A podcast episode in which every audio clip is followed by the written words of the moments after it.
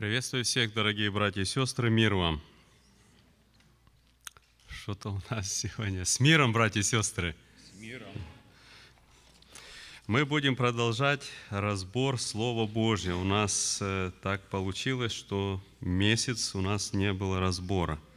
У нас вначале были гости из Новосибирска, потом у нас было, были похороны – и также было членское собрание. Поэтому у нас так одно за другим получилось, что вот у нас не было разбора столько времени. Но мы с вами остановились, мы проходим Откровение третью главу, и мы рассматривали послание Филадельфийской церкви, немножко об этом поговорили, и на этом у нас приостановилось. Давайте мы прочитаем третью главу, и тогда мы еще раз э, вернемся к посланию Филадельфийской церкви и пойдем дальше. Кто у нас? Брат Олег, прочитай, пожалуйста. У нас микрофон есть? А, хорошо.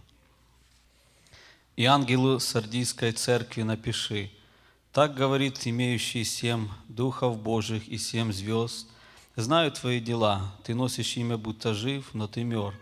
Бодствуй и утверждай прочее, близкое к смерти – Ибо я не нахожу, что, чтобы дела твои были совершенны перед Богом моим. Вспомни, что ты принял и слышал, и храни, и покайся. Если же не будешь бодствовать, то я найду на тебя как тать, и ты не узнаешь, в который час найду на тебя. Впрочем, у тебя в Сардисе есть несколько человек, которые не осквернили одежд своих, и будут ходить со мною в белых одеждах, ибо они достойны.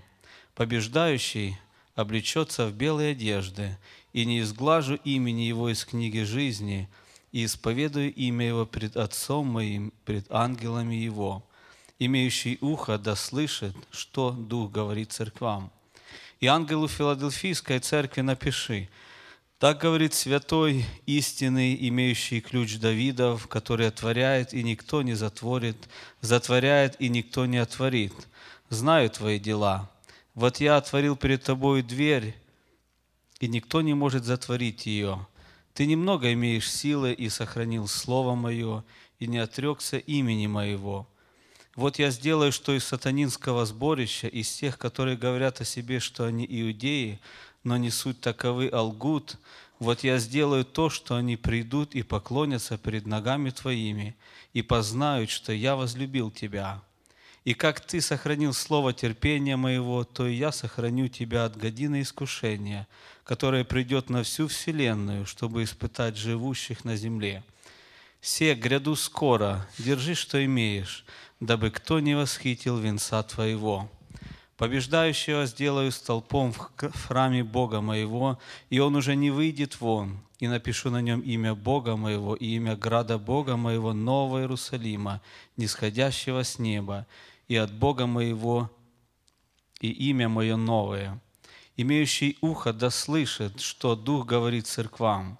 И ангелу Ладикийской церкви напиши, так говорит Аминь, свидетель верный и истинный, начало создания Божия. Знаю твои дела, ты не холоден, не горяч. О, если бы ты был холоден или горяч, но как ты тепл, а не горяч и не холоден, то изверну тебя из уст моих. Ибо ты говоришь, я богат, разбогател и ни в чем не имею нужды, а не знаешь, что ты несчастен и жалок, и нищ, и слеп, и наг. Советую тебе купить у меня золото огнем очищенное, чтобы тебе обогатиться, и белую одежду, чтобы одеться, и чтобы не видна была срамота ноготы твоей, и глазную мазью помажь глаза твои, чтобы видеть. Кого я люблю, тех обличаю и наказываю. Итак, будь ревностен и покайся. Все стою у двери и стучу. Если кто услышит голос мой и отворит дверь, войду к нему и буду вечерять с ним, и он со мною. Побеждающему дам, э, дам сесть со мною на престоле моем, как и я победил и сел с отцом моим на престоле его. Имеющий ухо да слышит, что Дух говорит церквам. Аминь. Хорошо, друзья, я немножко только напомню, что когда мы с вами рассматривали или начали рассматривать э, вот послание к Филадельфийской церкви, мы немножко говорили о самом этом городе и что там происходило. по сути дела, небольшой городок, но я думаю, одно из самых таких замечательных того, что касается этого города, этого послания, да, само послание не имеет ни одного укора, ничего негативного. Это единственное такое послание, которое действительно абсолютно, да, никакого ничего. То есть э, это очень такое, будем говорить, похвальное да, вот положение церкви. И что касается самого города, тоже очень интересно, что этот город, если верить вот источникам историческим, э, по сегодняшний день это город, где есть церковь христианская. И на протяжении всех веков, даже тогда, когда всю вот эту территорию, малой, как ее Асии называют, нынешней Турции – то там всегда находилась церковь. Да? И вот на протяжении многих веков там были армянские церкви, христианские армянские церкви. Но там по сегодняшний день существуют э, живые, здравые церковь. И интересно, когда мне с Петром Фадеевичем пришлось быть в Турции, и мы тоже имели встречу, когда собралось э, практически, ну, наверное, большинство вот верующих из Турции – когда, знаете, все вместе взяли, посчитали, то получилось, что менее 500 человек во всей Турции, да, население страны почти 75 миллионов, из 75 миллионов всего 500 человек, которые, ну вот как мы называем, возрожденные церкви, да, а, фундаментальные, вот Слово Божие и а, читается и так дальше – вот, и большинство, большая часть это была из самого Истамбула, ну, из других южных там вот мест, ну, и тоже группа из Филадельфии, да. Настолько интересно, что вот на протяжении всего-всего вот этого вот времени, вот, знаете, просто смотришь иногда и думаешь, насколько действительно вот важно сохранять принципы, да, вот библейского учения – вот как-то Господь так устраивает, что если вот все-таки стоят люди на этом, да, благоговейно к этому относятся. Понятно, много трудностей, переживаний. Так, если вот, знаете, просмотреть бы историю всей этой церкви, наверное, мы бы много удивились всем тем трудностям и переживаниям, через которые они прошли, но однако светильник не угас. Светильник остался. Да? Вот смотришь иногда даже вот как-то так вот я вот рассуждал сегодня, думаю, даже в наше время – посмотришь, вот церкви начинает уклоняться куда-то, да, и, и начинается так все это вроде легко, музыка, еще там что-то, да, потом там внешность и, и дальше, и дальше взаимоотношения какие-то там, да, все, и проходит короткое время на наших глазах, практически церкви исчезает. Знаете, я вспоминаю а, вот такой интересный тоже случай, мы в Америке здесь прожили недолго тогда, вот. И, может быть, кто слыхал, такое здесь было громко, шумело.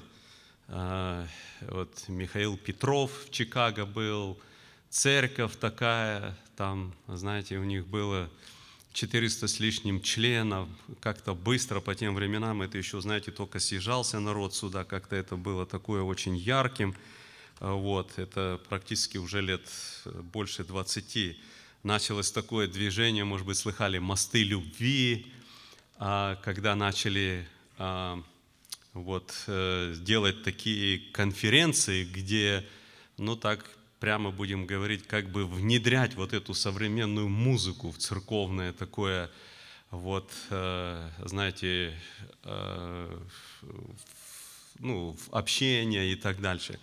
Такое, знаете, было какое-то смутное такое. И вот я помню, Тогда еще существовал Ашварский союз, и нас несколько братьев, в том числе и меня, я был еще тогда очень молод, 20 лет назад, отправили, даже, наверное, больше, отправили туда, и мы были в этой церкви. Очень было удивительно. Сам пресвитер для нас, вот я с ним разговаривал, было очень удивительно, потому что сам он из очень фундаментальной такой, будем говорить, э, церкви, да, был даже когда-то кассиром в Совете церквей и так дальше, все – и вот, знаете, приехал в Америку, и как будто все вот поменялось, вот так, вот так, все пошло. И вот мы там были, знаете, ну, конечно, это было такое, ну, как бы очень сильно оно взбудоражило лично меня. Я смотрел, думаю, как же так, да, это же вот совершенно нету благоговения. Как вот, что это такое происходит? Да, но что удивительно, церковь переполнена. Переполненная церковь, полно столько людей – все это такое, знаете, на таком все возвышенном. Но здесь не идет речь о тысячелетиях, да? Прошло буквально 10 лет, церкви нету. Совершенно, полностью. Ни молодежи, никого, да? Все, как они говорили, это вот ради молодежи, чтобы молодежь шла и так дальше, да? Все, ничего абсолютно не осталось.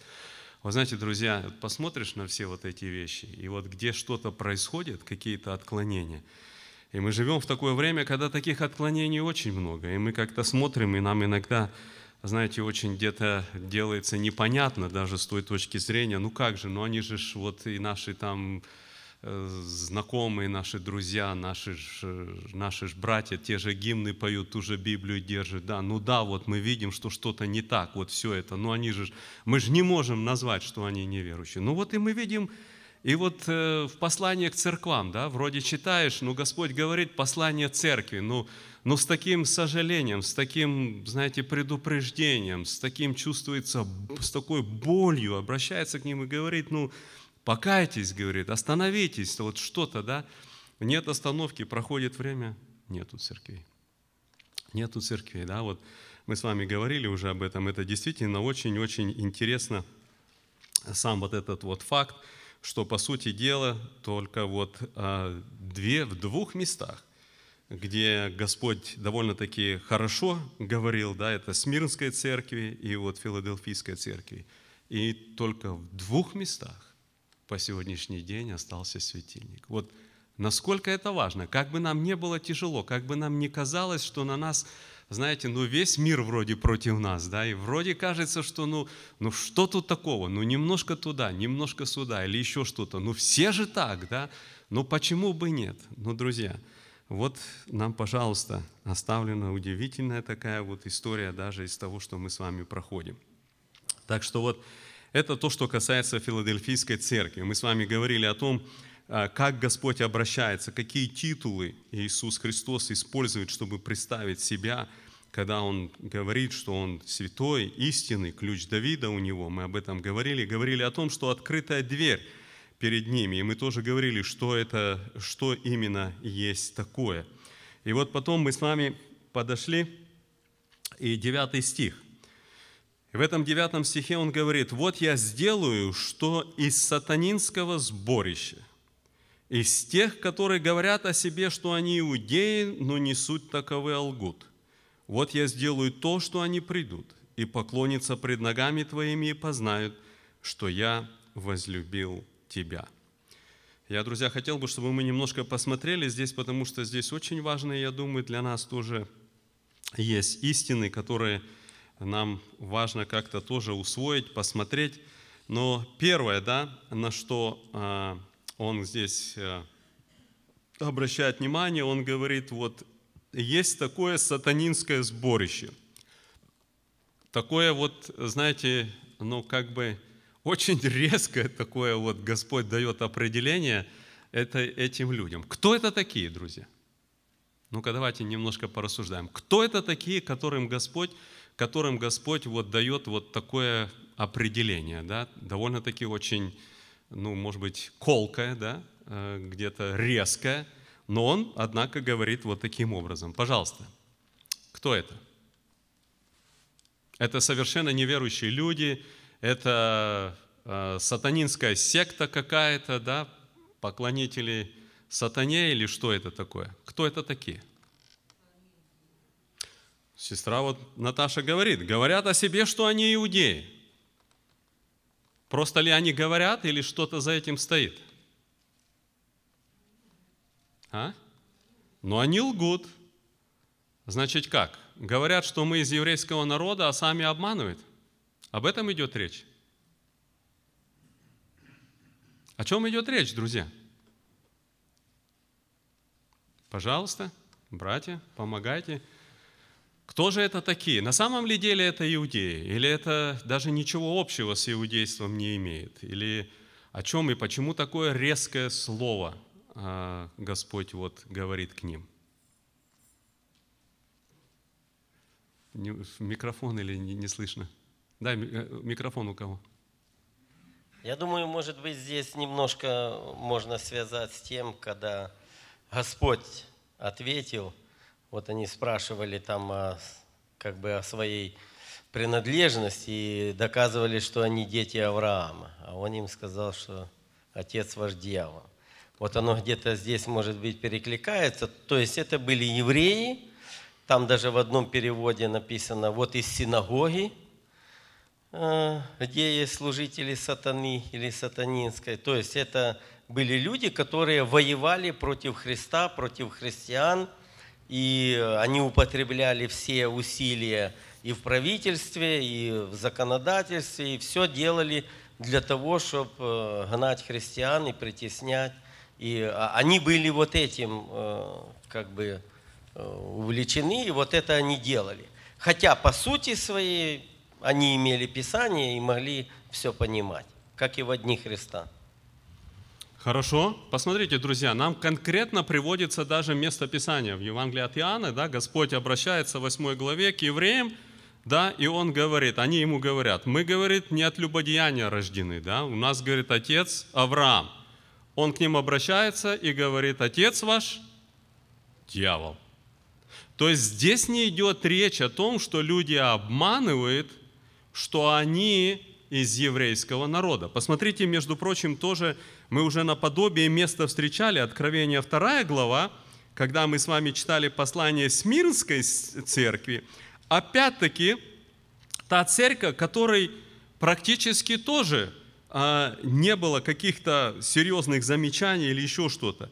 И посмотрите, в 9 стихе он говорит, «Знай твои дела, и скорбь, и нищету, впрочем, ты богат, и злословие от тех, которые говорят о себе, что они иудеи, а они не таковы, но сборище сатанинское». Посмотрите, ту же самую фразу Господь употребляет – я думаю, друзья, мы с вами должны обратить очень серьезное внимание на то, что именно здесь говорит Господь. Речь идет о тех, которые вроде бы признают Бога, да? кланяются Господу и так далее. Но мы с вами видим, каково их положение. То есть в своей сути, да, Помните, вот сколько раз Христос, обращаясь к книжникам, фарисеям, к представителям народа, да, Он им говорит конкретно, прямо Он заявляет, говорит, у вас, говорит, нету любви к Богу, вы не любите Господа, да? Потом посмотрите, что интересно говорит Христос, мы читаем и в первом послании Иоанна, и сам Господь об этом говорит, Евангелие от Иоанна. Он говорит, имеющий сына, имеет и отца не имеющий сына, не имеет и отца. То есть те, которые конкретно отвергли Иисуса Христа, да, он прямо им говорит, отец ваш дьявол. Значит, посмотрите, друзья, насколько все-таки серьезно мы с вами должны ясно понимать. Да? Вот у нас, почему я, знаете, друзья, на это хотел обратить внимание, у нас часто поднимаются вопросы, Особенно вот из людей, которых мы где-то благовествуем или еще что-то, да? Как разобраться? Столько вероисповеданий, столько религий, да? Ну все же вот вроде бы в одно место. Знаете, как, э, как вот э, часто с людьми разговариваешь, они говорят, ну, ну, в общем-то, все к одному Богу, там, ну, каждый по-своему просто кланяется, ну, все-то как бы к одному Богу, да? Вроде бы, вот слушаешь их, казалось бы, ну, какая-то доля правды в этом есть, Бог-то один, да? Но посмотрите, друзья, совсем по-другому. Помните, как Христос сказал, никто не приходит к Отцу, как только кроме меня. Никто. Абсолютно, да? Знаете, вот тоже интересно первая глава Иоанна. Подумайте, друзья, вот я хотел бы, чтобы вы просто вдумались в эту истину. Христос говорит, Бога не видел никто никогда. Никто никогда Бога не видел. И посмотрите дальше. Говорит, единородный Сын, сущий в недре, отчим, Он явил, как бы открыл, дал понять, раскрыл его людям. Он открыл людям. То есть реальность, друзья, без Иисуса Христа – знания о Боге, ну, практически его нету. Это все только какой-то, знаете, вот обман, да? Только Он открыл, нам Писание об этом говорит. И вот это состояние вот этих людей. Я еще прочитаю, смотрите, римлянам в 9 главе, э, апостол Павел говорит следующие слова. Смотрите, я прочитаю 6 стиха. «Не то, чтобы Слово Божие не сбылось, ибо не все те израильтяне, которые от Израиля, не все. Вот апостол Павел прямо и говорит, вы думаете, что вот все, вот, кто в паспорте ну, стоит, еврей, там, иудей там, или еще там что-то, да? Он говорит, нет, не все те израильтяне, которые от Израиля. И не все дети Авраама, которые от семени его. Но сказано, в Исааке наречется тебе семя. То есть, не плотские дети суть дети Божии, но дети обетования – признаются за семя. Посмотрите, здесь же послание к римлянам, в 4 главе, мы с вами, смотрите, читаем с 11 стиха удивительные слова. Он говорит, знак обрезания Авраам получил как печать праведности через веру, который имел в необрезании, так, что он, то есть Авраам, стал отцом всех верующих в необрезании, чтобы им вменилась праведность. И отцом обрезанных, не только принявших обрезание, но и ходящих по следам веры отца нашего Авраама, который имел он в необрезании. Другими словами, он говорит, что Авраам действительно является отцом, как, ну так будем говорить, из еврейского народа, так и не из еврейского, и по обрезанию, и по необрезанию, да? Но он говорит, Отец всем верующим. Поэтому, друзья, знаете, мы дальше сейчас это 9 стих будем э, рассматривать. Я бы хотел, это, вот это очень важно, чтобы мы обратили на вот это внимание. Почему? Сама суть, просто вдумайтесь, да, Израиль, да, в понимании то, что мы видим в Откровении, когда Христос говорит, и то, что говорит апостол Павел, Израиль – это тот, который признал Иисуса Христа, пришедшего во плоти. Вот это как Господь обращается здесь. А это, говорит, те, которые на самом деле как бы, ну, евреи являются, да, но они, говорит, суть не того, чтобы они приняли вот э, верой, да, Иисуса Христа. Посмотрите, как он к ним, как он обращается. Он говорит, это прямо немножко как бы Резко, да, но сборище сатанинское. Какие у нас мысли по этому или вопросы, друзья? Или, может быть, кто-то имеет другое мнение? Знаете, еще тоже одно, я просто, э, прежде чем мы пойдем дальше, еще одно место тоже хотел бы, чтобы мы глянули, это Галатам, шестая глава. Посмотрите, апостол Павел говорит как бы эту же самую мысль с 15 стиха. Смотрите. «Ибо во Христе Иисусе ничего не значит ни обрезание, ни необрезание, а новая тварь. Тем, которые поступают по всему правилу, мир им и милость, и посмотрите дальше, и Израилю Божию. Что есть Израиль Божий? Вот откройте еще раз, Галатам 6 глава. 6 глава, 16 стих. Посмотрите. «Тем, которые поступают по всему правилу, мир им и милость, и Израилю Божию». Что есть Израиль Божий?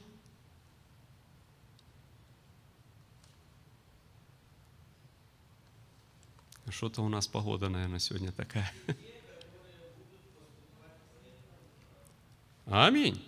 Все те, которые, как вот здесь он прямо и говорит, да, которые вот во Христе Иисусе, которые поступают по этому правилу, да, он говорит, это Израиль Божий.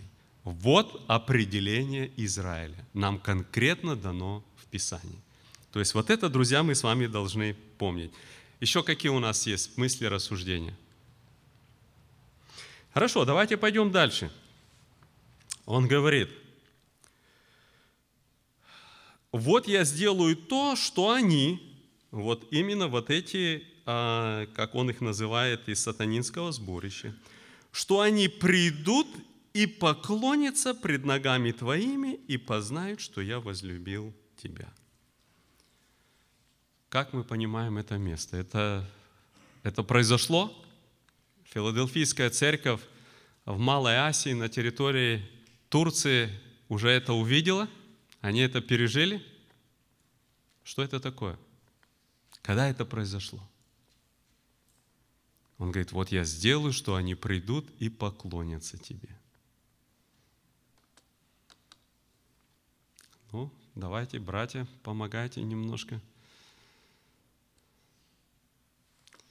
Виктор Андреевич. Хорошо, друзья, давайте вот что.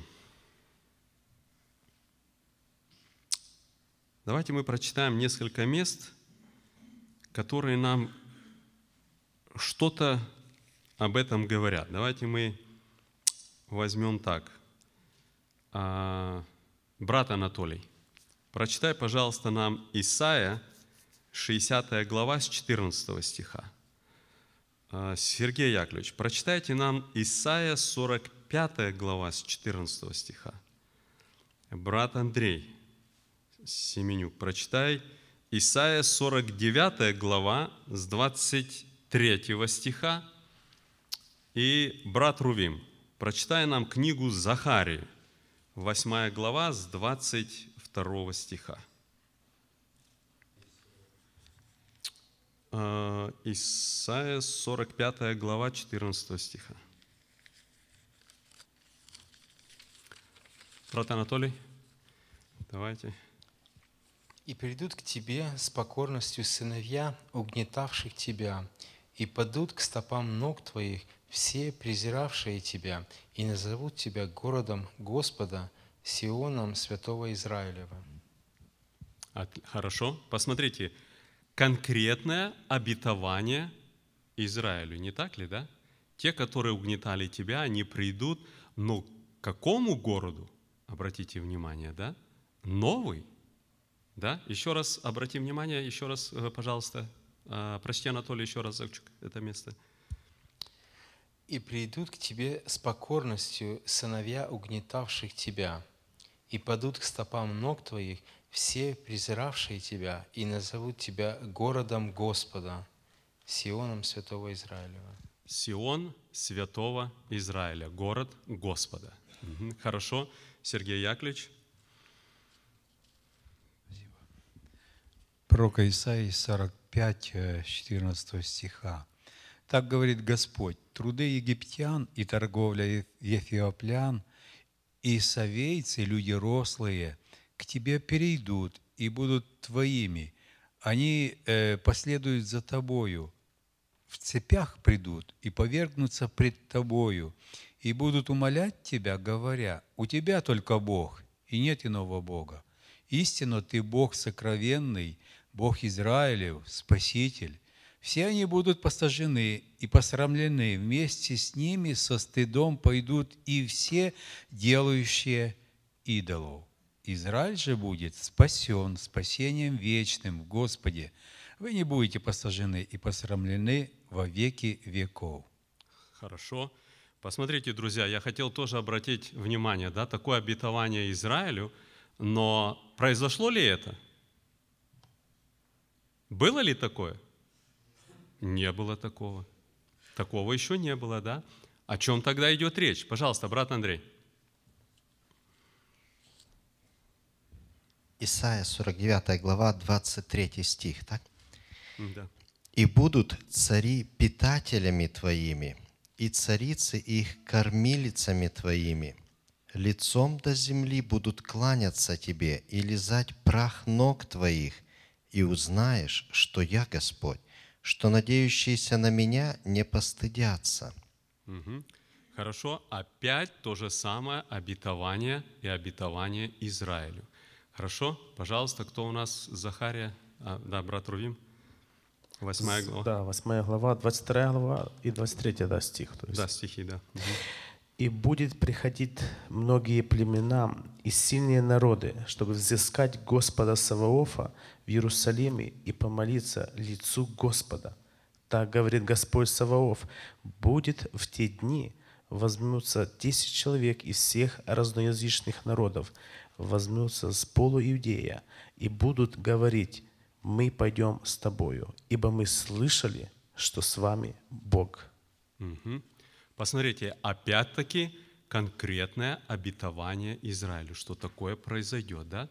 Что перед ними поклонится. Вот мы с вами читаем здесь, Христос говорит, это слова самого Господа, да? И Он говорит, что я, говорит, сделаю так, что, говорит, придут и поклонятся пред ногами твоими. И здесь мы с вами прочитали, что все, что мы с вами видим в Ветхом Завете обетования, которые даются, да, они к тому, что перед Израилем поклонятся все народы, да, те, которые угнетают и так далее. Теперь посмотрите, друзья, я на что хотел обратить еще наше внимание. Когда мы с вами читаем книгу пророка Захарии, но я прочитаю всю 12 главу. Вот просто будьте внимательны. Здесь идет речь опять-таки об Иерусалиме. Но время, о котором идет речь, обратите внимание. Пророческое слово Господа об Израиле. Господь, распростерший небо, основавший землю и образовавший дух человека внутри него, говорит, «Вот я сделаю Иерусалим чашую иступления для всех окрестных народов, и также для Иуды во время осады Иерусалима. И будет в тот день, значит, посмотрите, даже сам Иуда будет воевать против Иерусалима. Что это такое? Посмотрите дальше. И будет в тот день, сделаю Иерусалим тяжелым камнем для всех племен. Все, которые будут поднимать его, надорвут себя, а соберутся против него все народы земли. О каком времени идет речь, друзья? О нашем времени идет. Между прочим, тоже, если кто немножко следит за Израилем, да, то я думаю, вы видели буквально в прошлом году, да, даже когда вот еще уходил Обама, да, подал резолюцию против Израиля. И по сути дела, Израиль остался практически без единой поддержки. Ну, сейчас, дал Бог, как-то оно повернулось, да, все это взяли э, с тем, что пришел Трамп, он все это отменил. Но опять-таки, да, последняя резолюция, которая была, чтобы взять у- всю эту территорию, да, вето поставил только Америка. Все страны, да, вот несколько месяцев назад, я не знаю, полгода назад, самое больше, да, одна единственная страна, да, собирается против Израиля, все, абсолютно все. Посмотрите дальше. В тот день, говорит Господь, я поражу всякого коня бешенством и всадника его безумием. А на дом Иудин отверзу очи мои. Всякого же коня у народа поражу слепотою.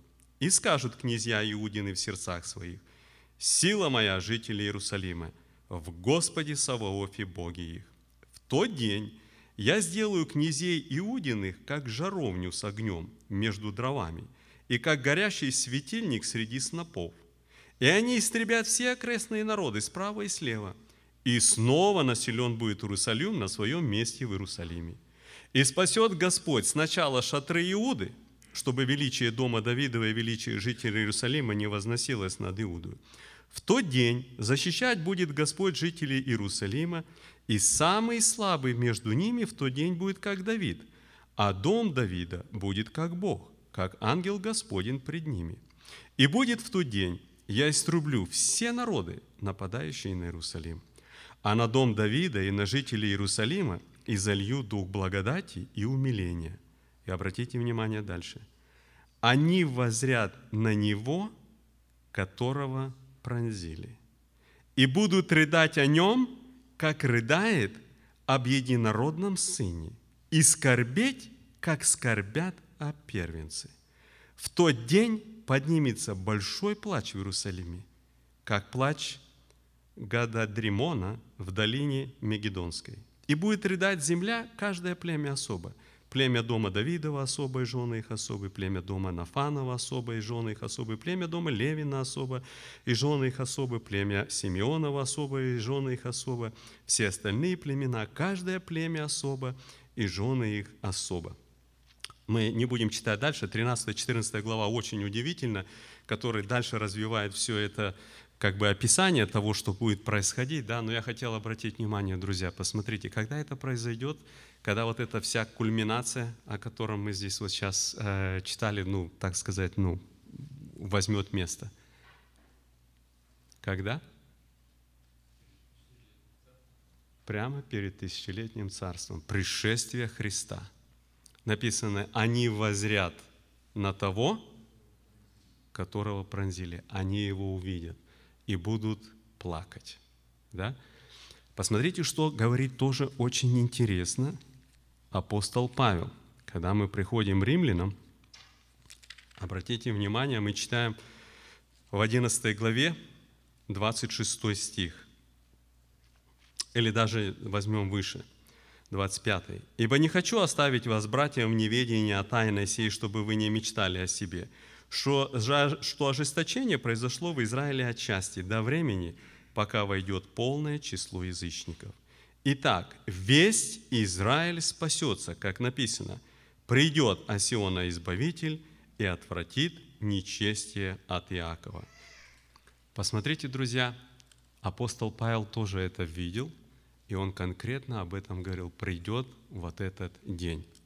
Я, друзья, к чему хотел, э, так сказать, подвести нас. Я не буду, я понимаю, что время у нас мало, чтобы сейчас нам всю эту тему полностью раскрыть, но сама суть, хотелось бы, чтобы каждый из нас все-таки мог увидеть и, может быть, начать размышлять, да?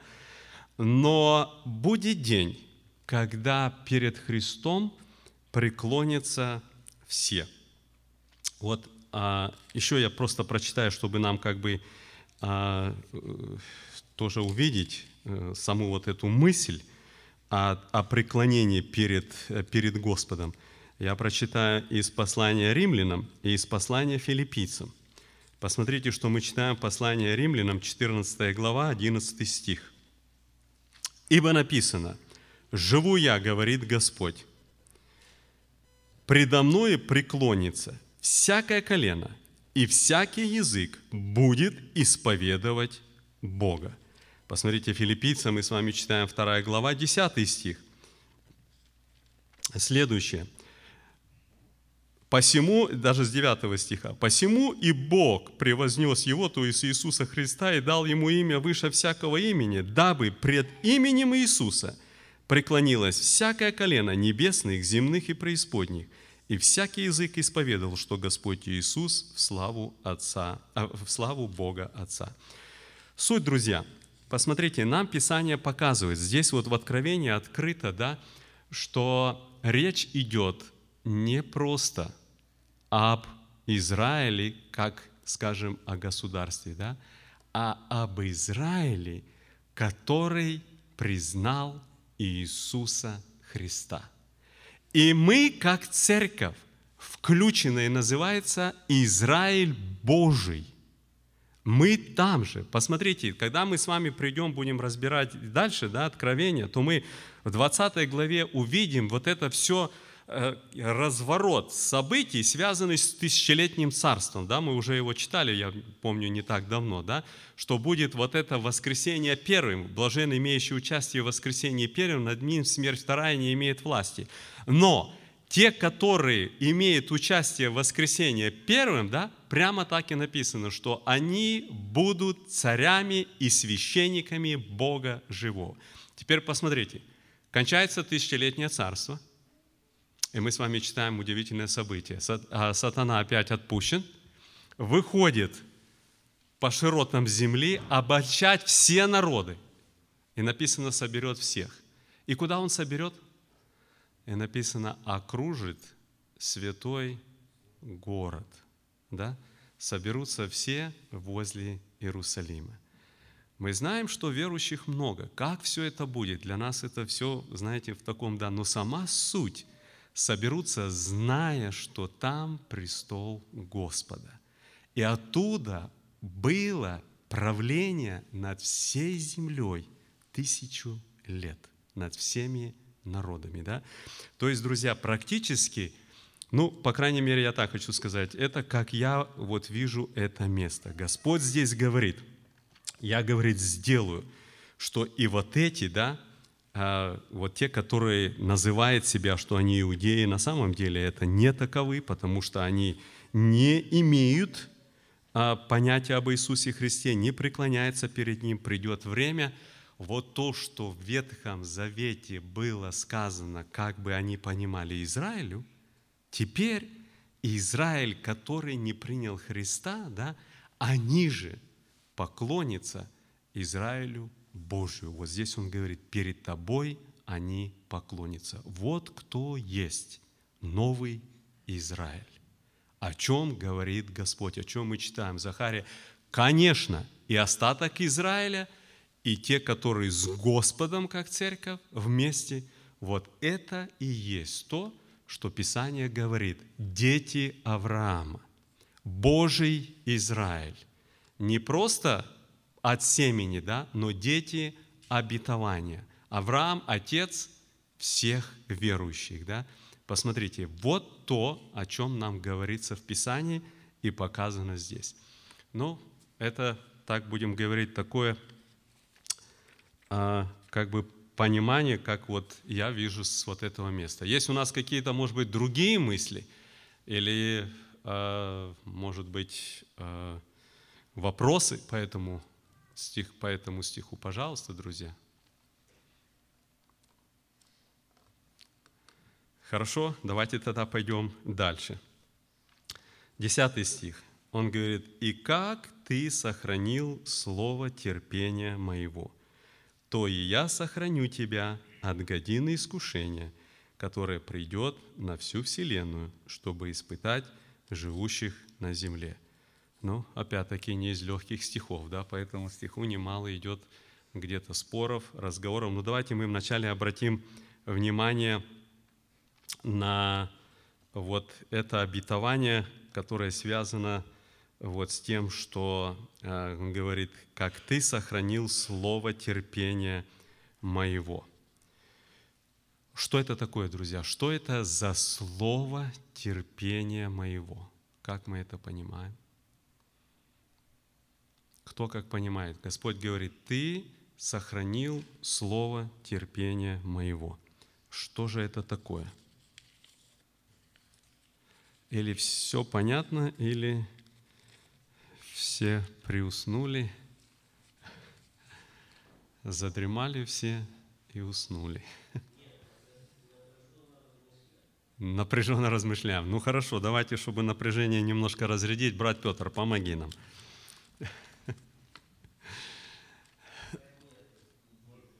Да, пожалуйста, Виктор Андреевич, попробует.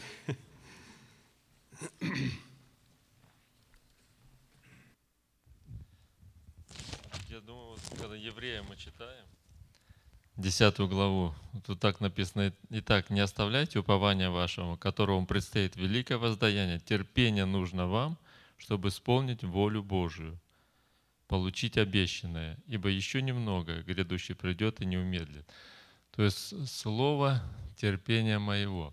То есть, чтобы исполнить слово Бога, Его волю, обязательно необходимо терпение. И вот об этом говорит апостол Павел к евреям.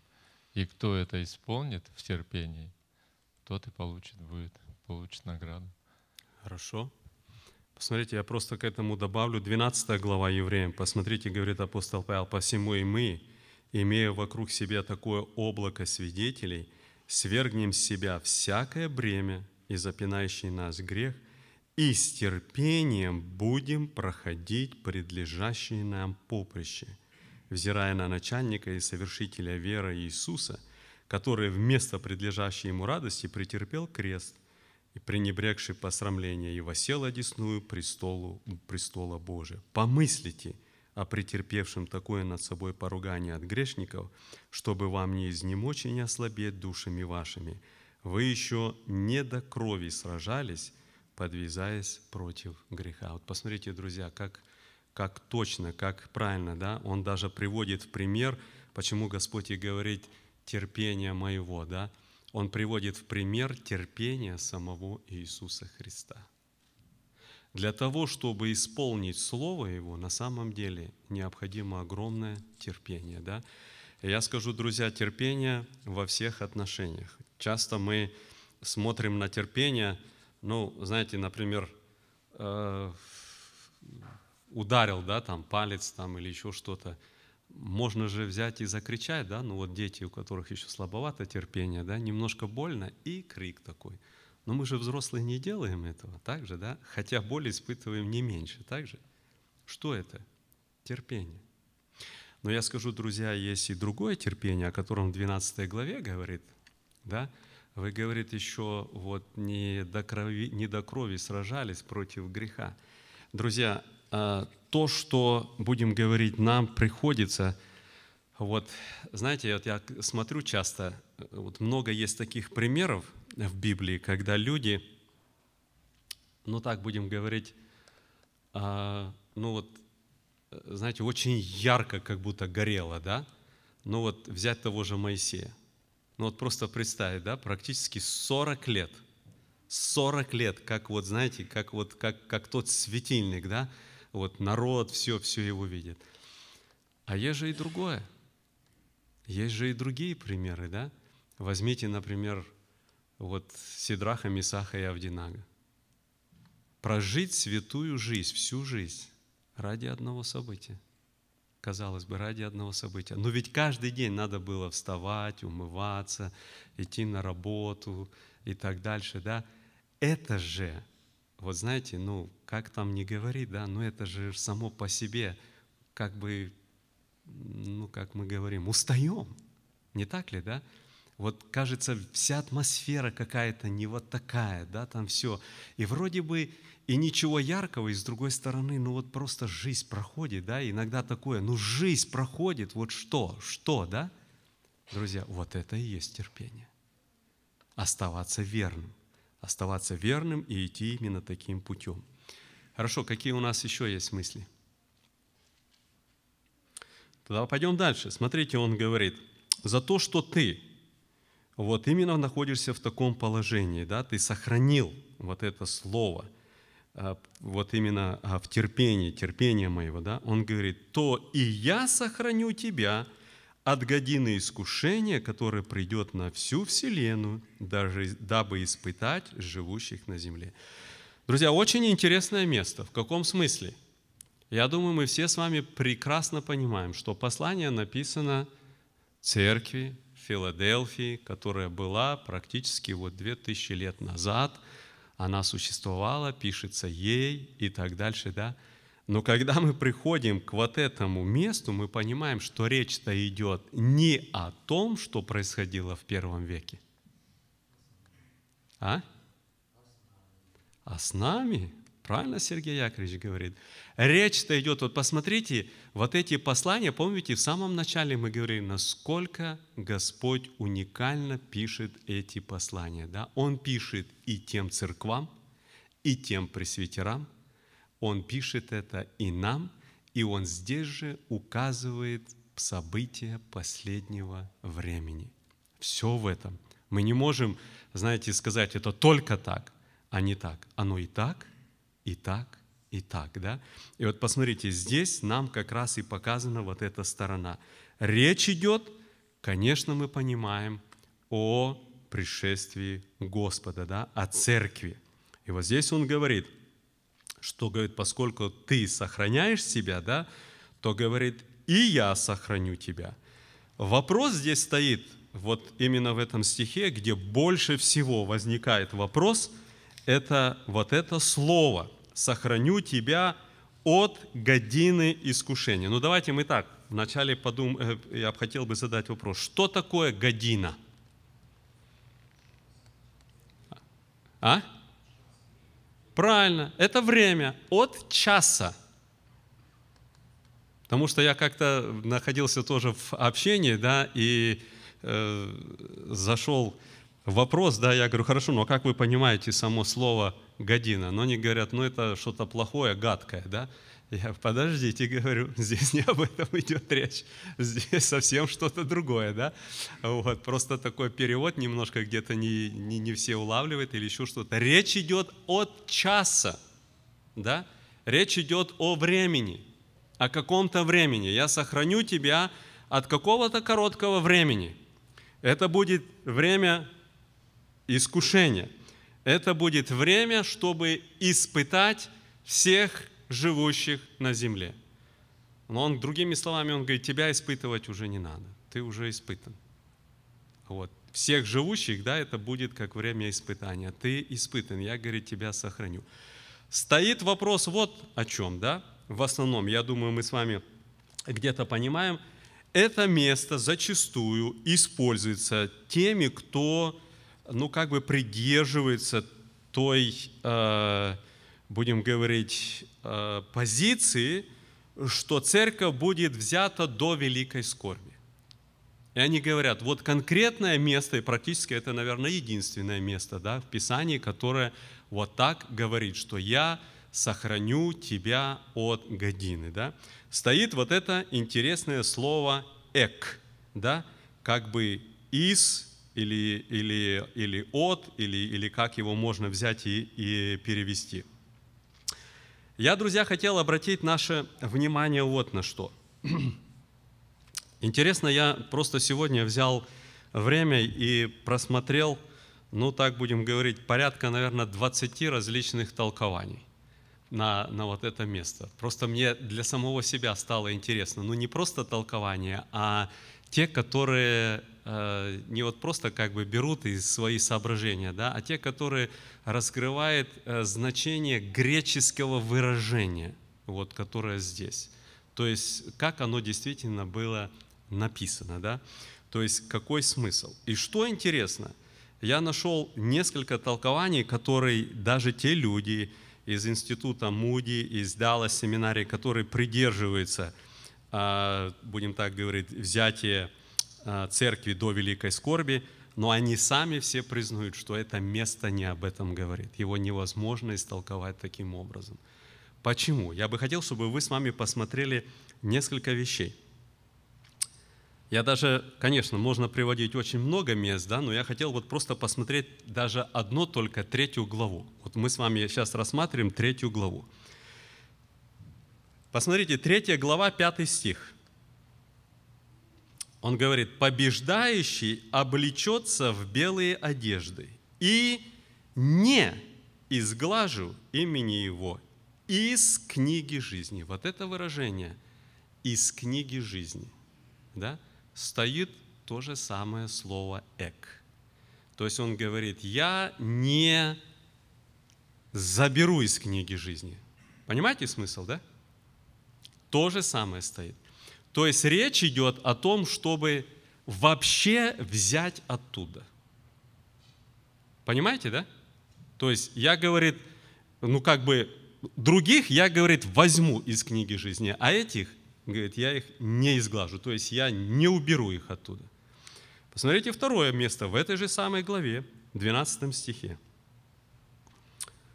«Побеждающего сделаю столпом в храме Бога моего, и он уже не выйдет вон». Опять стоит это слово «эк», что он не выйдет вон, то есть не выйдет из него, да?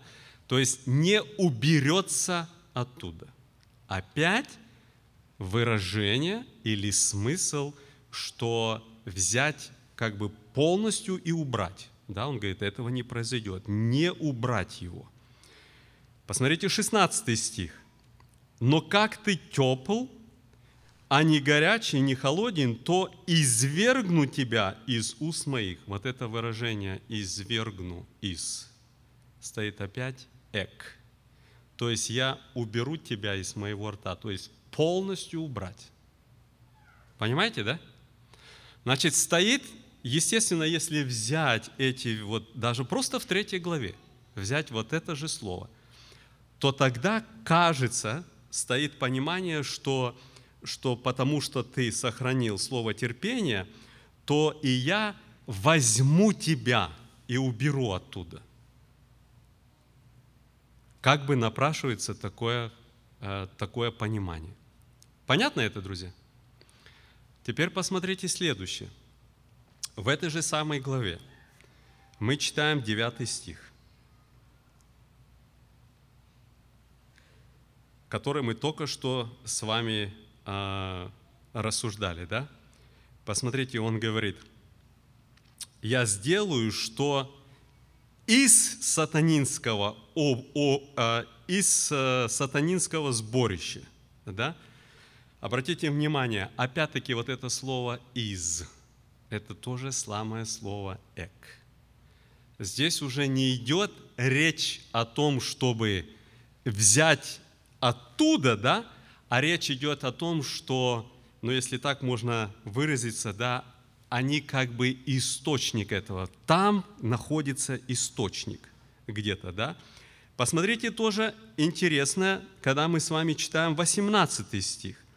Он говорит, советую тебе купить у меня золото, огнем очищенное. В нашем, да, здесь как бы даже а, и не показано это, но здесь тоже в этой фразе огнем очищенное стоит вот это выражение эк. В каком смысле? Золото из огня. Золото, которое очищенное, но не из огня, да, а очищенное э, посредством огня. Смысл – это же самое слово, но смысл совершенно другой. Смысл совершенно другой. Почему, друзья, я об этом хотел сказать? Да? Когда мы просматриваем Новый Завет, греческий язык, что очень интересно, а, есть очень много мест. А, я просто выписал буквально несколько для нас, а, для того, чтобы нам как бы немножко иметь понимание. Посмотрите, Матфея, 19 глава, когда ну, оно и Матфея, и Марка, и Луки, описано событие, когда к Господу подошел вот этот богатый человек, да, и помните, Господь ему говорит, тебе надо соблюдать заповеди и все, да, и мы здесь 20 стих э, читаем. Юноша говорит ему, все это сохранил я, и вот это слово «от». Все это сохранил я от юности моей. Обратите внимание, разве возможно истолковать, что все это как бы взятое из? Конечно, нет. А все это на протяжении времени. То есть, когда касается вопрос времени. Посмотрите еще тоже очень интересно, когда мы приходим в Евангелие от Луки, то мы с вами находим в 8 главе тоже очень удивительное такое а, событие, да, когда 8 глава, и мы читаем с 26 стиха, что Господь изгная, изгоняет множество бесов из бесноватого легиона.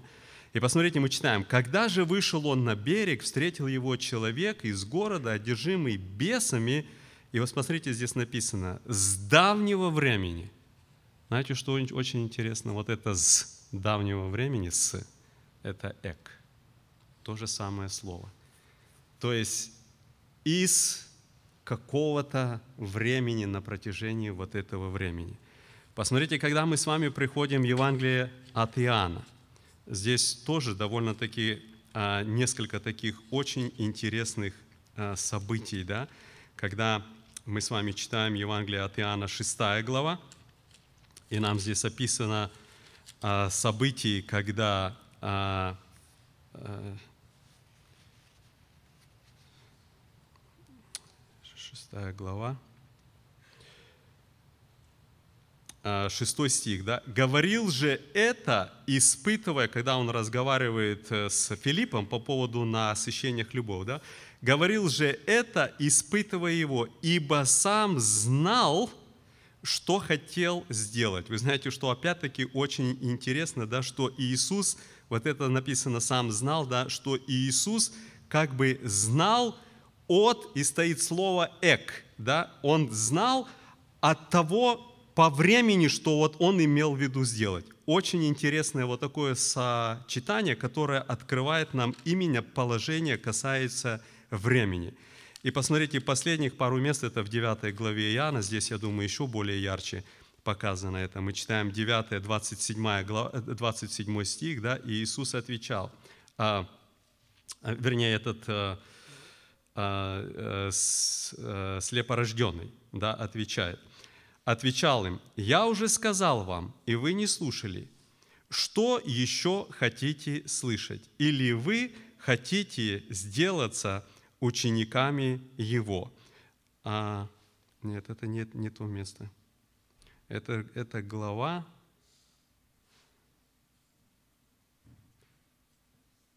А, вот, я извиняюсь, 30 стих, да. «Человек, прозревший, сказал, это и удивительно, что вы не знаете, откуда он, а он отверз мне очи». Вот это «откуда он», да, как раз и открывает, что говорит, а вы, говорит, не знаете из эк, да, а, а откуда или из чего он, так будем говорить, пришел, да. И вот это последнее место, 30, 32 а, стих, от века не слыхано, чтобы кто отверз очи э, слепорожденному. Опять от века, то есть вот это «от», это стоит та же, то же самое слово, когда касается времени, то есть от начала не слыхано, чтобы кто сделал это. Я почему, друзья, об этом говорю, да? Есть, конечно, те, которые смотрят на это и говорят, вот в этой главе речь идет, и вот есть примеры, когда прямо показано, что речь идет о том, что взято полностью как бы из среды. Но если смотреть на те же самые, а, эту же самую третью главу, и здесь, которые мы видим, это же самое слово употреблено и в Библии, когда касается определения времени, то везде стоит удивительно, что как бы стоит, что а, а, в порядке времени это касается пронести или, или, или будем так говорить, вот так оно было, вот таким образом, вот в этой среде, на протяжении вот этого времени. То есть правильней, да, это от времени или на протяжении времени. Еще тоже интересно, да, что если стоит вот, вот это слово «эк», с, э, с приставкой «апо», то тогда идет всегда речь, что взять из. Если без приставки, то этого выражения нет. Вы знаете, очень удивительно, но несколько вот таких факторов. По сути дела, два. Одно, что относится именно ко времени. Второе, что это нету вот этой приставки «апа». И потому все, которые толкования вы будете читать, которые связаны с греческим языком, не просто кто-то как бы свое мнение высказывает. Очень удивительно, все подходят именно к тому, что связано «сохраню в безопасности», «сохраню через». То есть мысль избавления внутри, но не избавление во внешнее – то есть сохраню от опасности или пронесу в безопасности. Будешь как исключение. Сохраню тебя в сфере опасности. Вот я просто взял цитаты из этих толкований. Я почему, друзья, об этом говорю? Знаете, это действительно место, то, которое используется очень часто. Для, вот именно в том понимании. И для меня это место, я тоже хочу сказать, всегда где-то касалось каким-то, ну, очень тяжелым. Думаю, как же так? Все вроде, когда читаешь все остальные места, говорится о, о пришествии и о взятии церкви и пришествии Господа как об одном событии. Но вот это-то место конкретно говорит о том, что будет на всей Вселенной, и как будто бы не сочетается со всем. И вот я просто, знаете, понимаю, что, может быть, оно сегодня немножко не, не столько практическое, оно всегда нас касается тогда, когда мы практические вопросы касаются, а сегодня немножко такое больше, э, как бы, знаете, углубление да, в текст или еще как это назвать. Но хочу сказать, друзья, лично для меня, да, я сегодня получил много, вот именно в этом, что вот этот текст конкретно, если рассматривают, да, даже те, которые придерживаются вот этой позиции, да, они все сходятся к одному, что здесь идет мысль избавление внутри, а не избавление вне, как бы взять и вынести. Да? Поэтому вот это то, о чем говорит здесь Господь. Он говорит, я сохраню тебя, сохраню тебя именно таким образом. Да? И я думаю, что много есть мест Священного Писания, которые говорят нам об этом, показывают. Я просто прочитаю одно сейчас, да, и мы пойдем дальше. Но посмотрите, Откровение, 7 глава. Мы читаем здесь э, события о запечатлении 100, 144 тысяч избранных. Посмотрите, мы читаем. «И после всего видел я четырех ангелов, стоящих на четырех углах земли, держащих четыре ветра земли, чтобы не дул ветер ни на землю, ни на море, ни на какое дерево. И видел я иного ангела, восходящего от востока солнца, имеющего печать Бога живого. И воскликнул он громким голосом к четырем ангелам, которым дано вредить земле и морю, говоря, «Не делай вреда ни земле, ни морю, ни деревам, доколе не положим печати на челах рабов Бога нашего». И я слышал число запечатленных. Запечатленных было 144 тысячи из всех колен сынов Израилевых. Ну и перечисляются эти э, колена здесь, да. И потом мы с вами видим, что э, дано а, именно власть, и, и, и начинается а, вот эти семь ангелов труп, и мы видим, что когда они начинают действовать, да, то написано, что они а, делают вред всем, кроме тех, у которых есть вот это вот эти печати. Да? То есть показано, как происходит, если так можно сказать, сохранение запечатленных. Но это только один пример. Можно, конечно, в Библии читать много примеров того, как это было и в Египте, и в других местах, когда Господь сохранял. Ну хорошо, друзья, на этом, так сказать, э, вот именно то, что по вот этому стиху, э, это то, что я имел э, сказать. Если есть у нас какие-то вопросы или возражения, или... Да, пожалуйста, Михаил Николаевич. Братья и сестры, давайте обратим еще на такое внимание на вот эту годину. Она сейчас есть, или она была, или она будет. Вопрос другой еще. Э, христианство или существует уже около двух тысяч лет, да?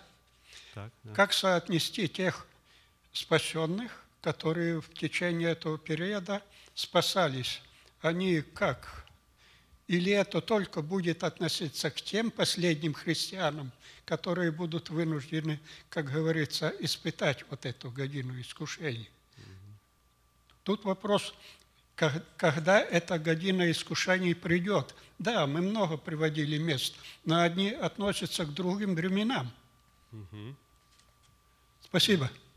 Хорошо, друзья, давайте первый вопрос. Здесь говорится о том, что година искушения. Она была, она есть или она еще будет? Первый вопрос, пожалуйста. Каким? А?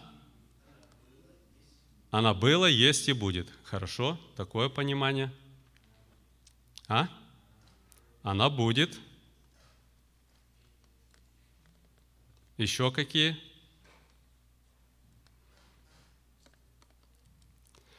Ну, во-первых, друзья, говорить о том, что э, она на время написания э, была, не будет правильно. Да? Само выражение, которое еще идет. Значит, она всегда не была. Это, это очень ясно из текста показано. Да? Вопрос стоит, тогда стоит о том, что она была или еще будет – Это уже событие было или еще будет? Будет. Это то, что еще будет. Мы же прекрасно понимаем, конечно, можно сказать, и люди часто думали, что это вот уже страшное происходит, когда там, знаете, тяжелейшие испытания, искушения были, но это никогда не было на всю Вселенную еще, да? Никогда не было. Если были такие серьезные наказания даже от Бога, когда Господь посылал какие-то страшные вещи, но это всегда было где-то, да, где-то где-то саранча, где-то солнце пекет, где-то э, что-то происходит, да, но это, это было всегда только где-то точно. Посмотрите, здесь написано на всю Вселенную. Мы с вами будем подходить к шестой главе Откровения, мы с вами это начнем видеть, да, что это еще будет – это будущее, да, речь идет, и оно будет по всей Вселенной. Пожалуйста, дядь Миша.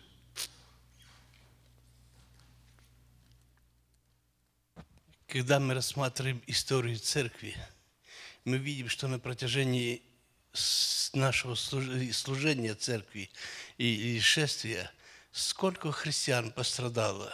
Для них что это было? Конечно, для них это были серьезные переживания, для них это было э, испытание, для них это было трудности. Но, друзья, опять подумайте на всю Вселенную. Помните, когда мы с вами читаем даже, а, вот я сейчас прочту это место, когда сам Христос говорит об этих событиях, да? Посмотрите, 20, а, 24 глава, да? Посмотрите, когда ему задают вопрос, а, когда это будет, какой признак пришествия, кончины века, и он говорит, ну, перечисляет, восстанет народ на народ и так дальше, будут моры, землетрясения. Все же это начало болезни. Тогда будут предавать вас на мучения и убивать вас. Такое было? Было. Но посмотрите дальше. И вы будете ненавидимы всеми народами за имя Мое. Такое было, чтобы все народы одновременно ненавидели христиан. Такого еще не было, друзья. Было такое, что гонят в одном месте, бегут в другое, еще что-то, да? Такого всемирного гонения еще не было, но оно будет. Писание об этом говорит, будет. И мы с вами прекрасно понимаем, что это не за горами. Это не за горами. Как нам не живется благоприятно, вроде хорошо, да, но Писание предупреждает, это будет. Но не здесь речь идет, друзья, не о гонении даже. Не о гонении. Здесь речь идет о том, что Господь как раз-таки Он говорит, тебя я сохраню в этом. От чего Он будет сохранять? От гонений? Нет. Нигде в Слове Божьем нам не написано гарантии сохранения от гонения. Наоборот говорится, гнали меня, будут гнать и вас. Ненавидели меня, будут ненавидеть и вас. Да? Написано, будут убивать вас и думать, что этим самым служат Господу. То есть даже в кавычках верующие будут это делать с большой ревностью, думая, что вот наконец они теперь избавляются от чего-то страшного. Да? То есть конкретно нам Писание говорит о том, что верующие подвергались гонениям, испытаниям и так дальше. Да? Это было, это есть, это будет. А о чем же речь идет, что сохраню тебя? О чем? Если это не о гонениях идет речь. О чем, друзья?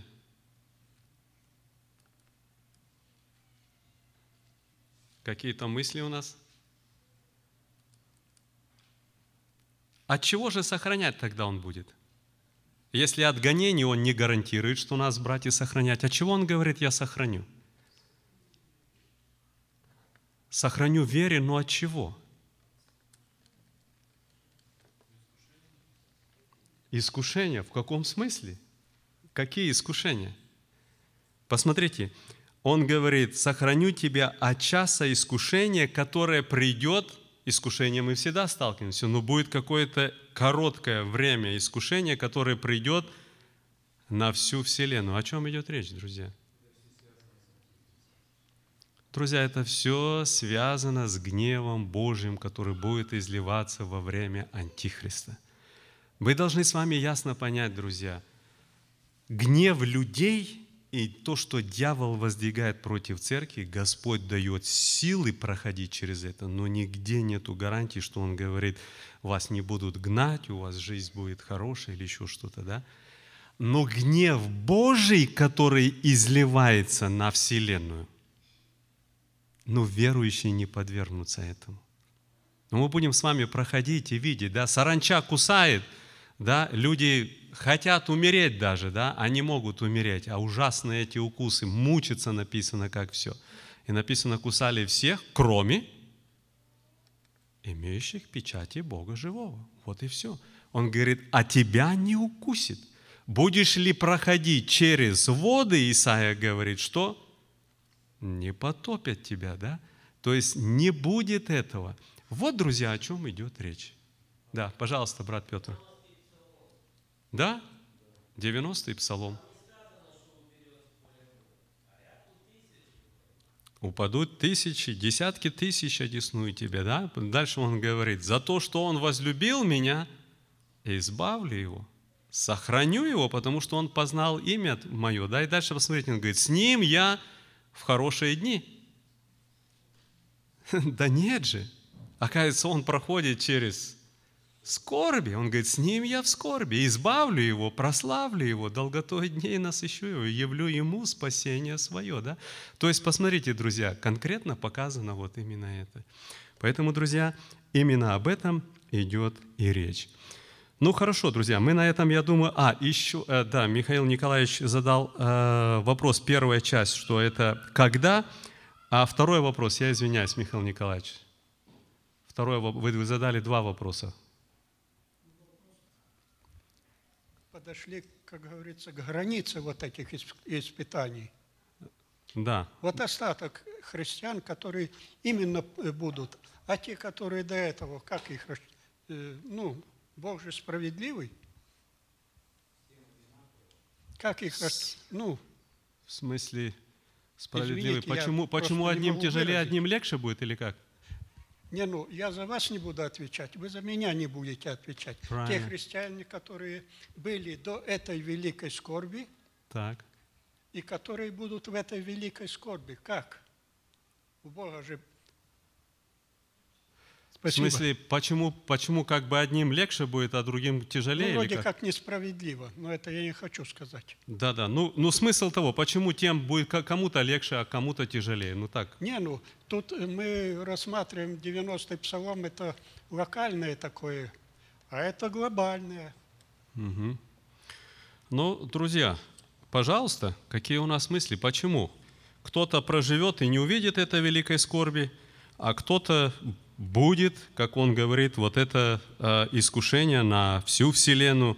Кто-то будет, который говорит, подожди, я поставлю печати, почему им проходить через это, а другие э, родился в Америке, умер в Америке, был верующим, а ни разу серьезно не заболел, прожил 90 лет и дома на коечке умер. Почему? Почему?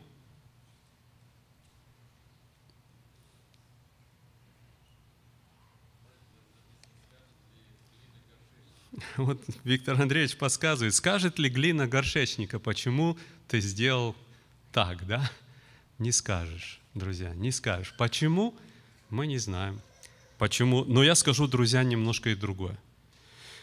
Подумайте вот о чем, друзья. Когда-то Господь, когда разговаривал с Петром, после воскресения, когда он накормил их пищей, и потом он говорит Петру, иди за мной, он пошел, и он ему говорит, ты молод, и ты, говорит, когда куда хотел, туда шел и так дальше, а ты состаришься, и, говорит, тебя поведут куда не хочешь и так дальше, да, и там, знаете, что интересно написано? Давая ему знать, какой смертью он умрет.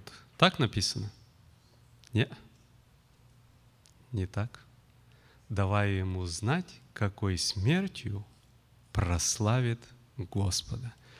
Друзья, я понимаю, что нам иногда кажется, это же страшно, а вдруг придет, а в наше время.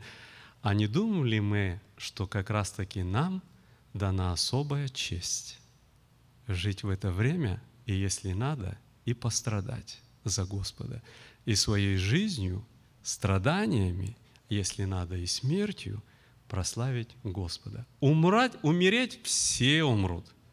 Продлится жизнь, ни один не останется, все умрут. Но будут единицы из верующих, которые удостоятся прославить Господа смертью.